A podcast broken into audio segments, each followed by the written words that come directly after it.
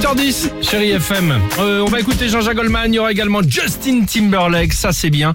Euh, sur chérie FM, mais avant cela, le temps passe très vite parfois. Non, mais je ne sais pas. Alors, évidemment, on parle des semaines, des mois. Quand on a euh, des enfants, on les voit pas grandir. Mais c'est vrai que vous trouvez pas que ça file à une vitesse folle? Si. Si, merci. Par rapport aux enfants, oui. Oui, c'est ça. Par rapport au confinement, pas trop, je trouve. Ça, je m'en doute, Là, je suis d'accord, En ce moment, c'est.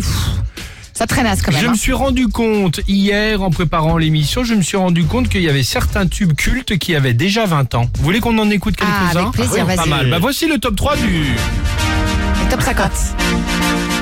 superbe. En troisième position, souvenez-vous des tenues sexy, ça a 20 ans ça les enfants. Des chanteuses de charme, tous en scène, on ouvre le rideau de Moulin Rouge. C'est il y a 20 ans déjà, ça? Exactement. Incroyable. En deuxième position, on largue les amarres, on met les voiles avec le puissant Garou et la surprenante Céline. J'adore, tu peux pas me faire plus plaisir. J'adore. c'est fait.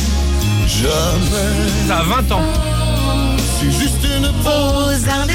Et enfin, dans un autre registre, en première euh, position, souvenez-vous, Christophe et Julie, Kenza Stevie, j'avais Jean-Édouard, Aziz ou encore Loana, les Lofters. Ça, vois Loana, t'as compris que ça fait 20 ans, ouais. pauvre. Bah oui, la pauvre. exactement.